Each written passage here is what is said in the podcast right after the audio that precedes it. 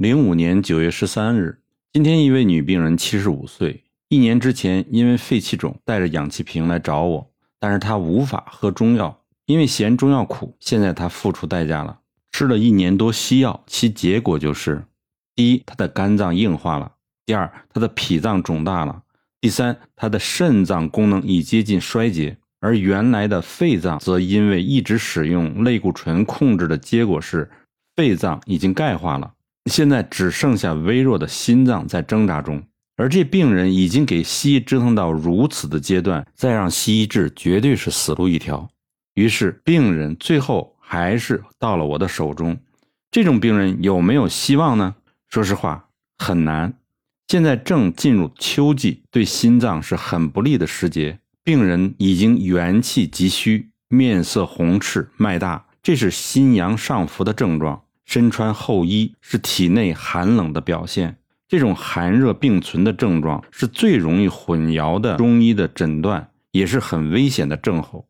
出手胜算不大，但是仍然需要勉力一试。他女婿已经不知介绍过多少病人来找我，无论什么重病，结果都是一一回春，所以他对我是非常有信心。如果他在一年前可以吃我的中药，何至有今日呢？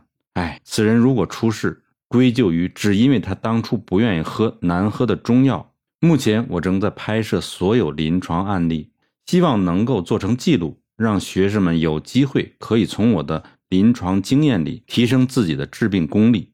所有的医案，我因为都是使用经方，治病速度很快，各种病都有，里面有充分的解说内容，每一剂经方的使用时机，每一位处方时的想法，每下一针的目的是什么。